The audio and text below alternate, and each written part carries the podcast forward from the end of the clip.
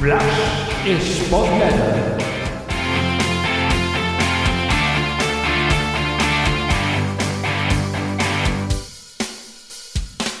Hola, ¿qué tal Spotletters? Vamos ya con lo que ha sido el partido Sporting 2 Leganes 1 y lo hacemos en primer lugar destacando la evolución de este Sporting, el pasito adelante que está dando en estas primeras jornadas con respecto al equipo que se vio la campaña anterior. Lo reconocían los dos entrenadores después del partido, tanto Garitano el del Leganés como Gallego el del Sporting, que este Sporting está evolucionando, está haciendo más cosas y mejores que hace un año. Y es que estamos viendo a un Sporting mejor sin balón y también a un Sporting mejor con balón. Por ejemplo, sin él se le está viendo mm, recuperar más, recuperar mejor, especialmente en campo rival, y tener eh, pues eh, esa solidaridad y esa intensidad eh, en el punto exacto para complicarle mucho las cosas siempre al equipo rival y conseguir que hagan muchísimas pérdidas, muchísimas posesiones perdidas y también generar mucho peligro al recuperar en posiciones mucho más cercanas al área rival. Y con balón se está viendo un Sporting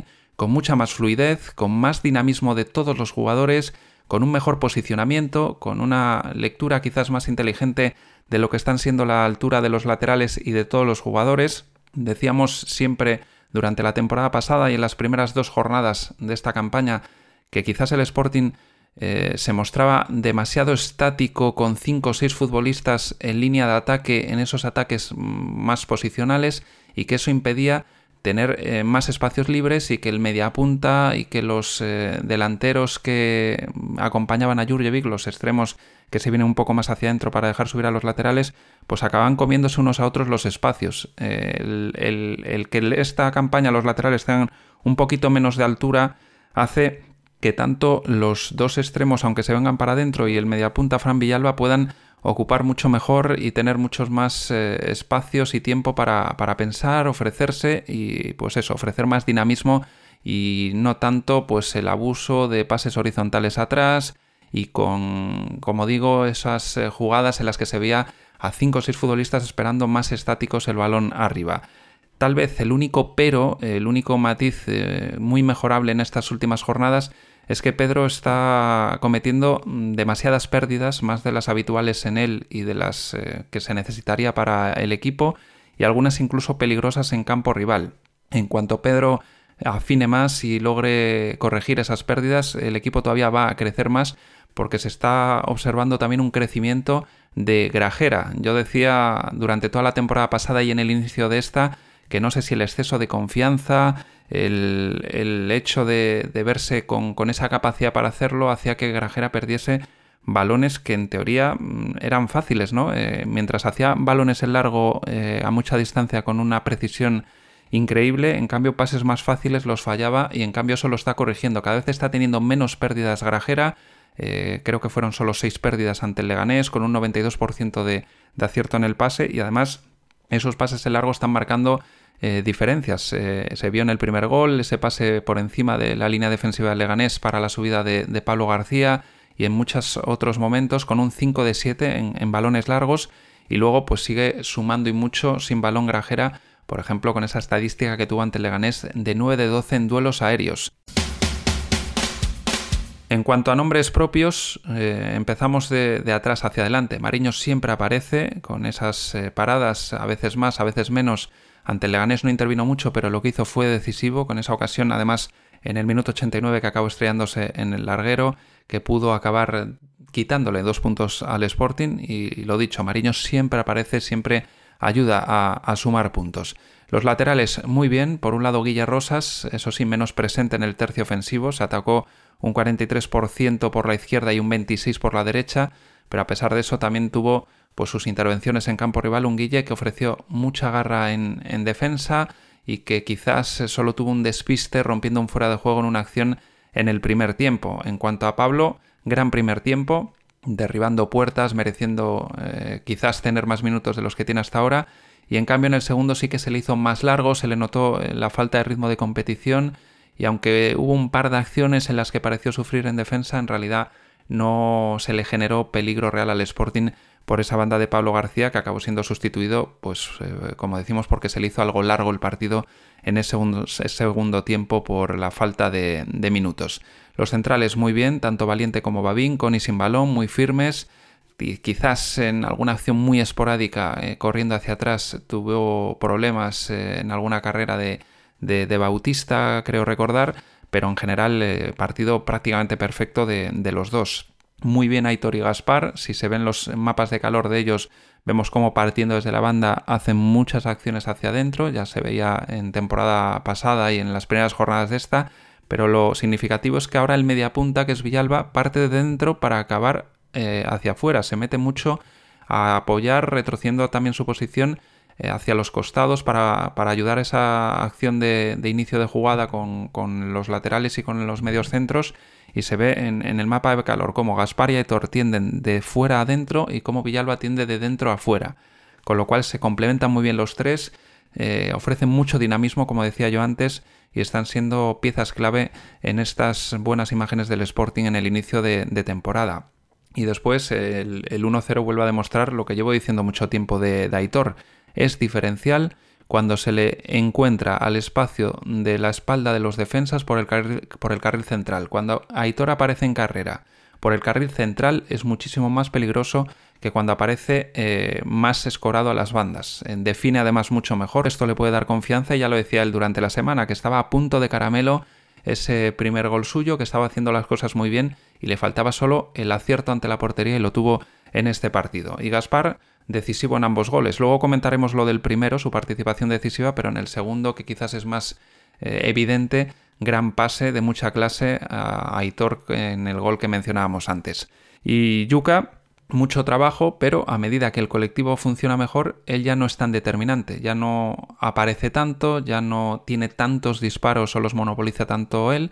y yo creo que es positivo, a pesar de que se está viendo una versión de, de inferior al de la temporada pasada, creo que al final el Sporting es una noticia positiva, como digo, que tenga que verse menos y, no tan eh, sobresaliente a, a Jurjevic, porque eso significa que el colectivo está aportando más y ese dato de siete goleadores diferentes en estos siete primeros goles es lo que se demandaba al Sporting de la temporada pasada, no depender únicamente de Yuka para los goles a favor. Y además esto está provocando pues, que sea de los máximos goleadores en este inicio de, campaña, con tres partidos seguidos metiendo dos goles. Y yo creo que eso no se daba, pues quizás en las últimas cinco o seis temporadas, tres partidos consecutivos anotando dos goles a favor el Sporting de Gijón. Primer gol, ¿no? Eh, gran acción, eh, un minuto y 14 segundos de combinaciones, empieza desde una falta a favor que le hacen a Yuca en campo propio,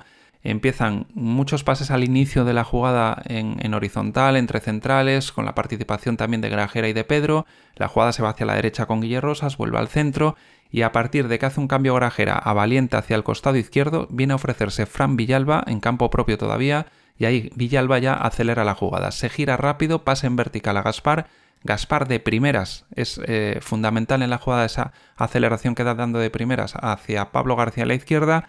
vuelve a recibir Gaspar, segunda acción decisiva de, Gaspar cambiando de orientación completamente el juego hasta la derecha a Guille Rosas y además dejándole todo el carril izquierdo para la subida de Pablo. Cuando la jugada desde la derecha Guilla y Thor buscan a Grajera y Grajera recibe por el centro prácticamente llegando a la frontal del área, consigue ver la subida de Pablo García y le pasa el balón por encima de la línea defensiva del Leganés, aprovechando la subida del lateral con ese espacio que le había dejado, como decimos, Gaspar, y haciendo la asistencia atrás a Villalba, que con algo de fortuna en el disparo consigue adelantar al Sporting, pero jugada de mucho mérito. Por lo cuantitativo, un minuto y 14 segundos de jugada, 25 pases entre 9 jugadores, todos menos Yuca y Mariño, como comentaba en un tuit al descanso del, del partido, pero después ya observándolo una y otra vez la jugada, y dejaré un vídeo como complemento en sporting.substack.com, pues se ve que lo cualitativo también es eh, brillante esta acción con la aceleración de las participaciones que decía antes de Villalba, Gaspar, el cambio de juego de Gaspar, el espacio dejado libre para la subida de, Pablo y el gran pase por encima de la línea defensiva de Grajera. Y un último apunte sobre el partido. El Leganés, quitando los minutos finales de achuchón al Sporting, parecía que la única sensación de peligro la tenía en centros laterales, en jugadas aisladas y vemos, por ejemplo, que el Sporting eh, se armó mucho por el carril central para obligar a que el Leganés tuviera que sacar el balón fuera y casi sus maneras de, de crear peligro fuera los centros, que vemos que la producción de centros es muy alta. 29 centros del Leganés por solo 7 que dio el Sporting, que tienen menos juego exterior, que vuelcan menos ese tipo de, jugadas. Y en cambio el Leganés, eh, porque es una fortaleza suya y porque también el Sporting eh, quiso armarse por el centro, le obligó, pues eso, a que, a que la producción fuese muy abundante en centros, 29 como digo, pero en cambio solo 7 encontraron rematador y fue en esas acciones en las que parecía crear cierta sensación de, de peligro. El Sporting ganó 52 duelos eh, por 45 que ganó el Leganés. En duelos aéreos mucha más ventaja para el Sporting, 25 a 12. Esa seguridad atrás de los centrales pues sigue siendo eh, por arriba bastante fiable, con las lagunas que a veces dan esos centros laterales o pases atrás más eh, a media altura y rasos. Y después vemos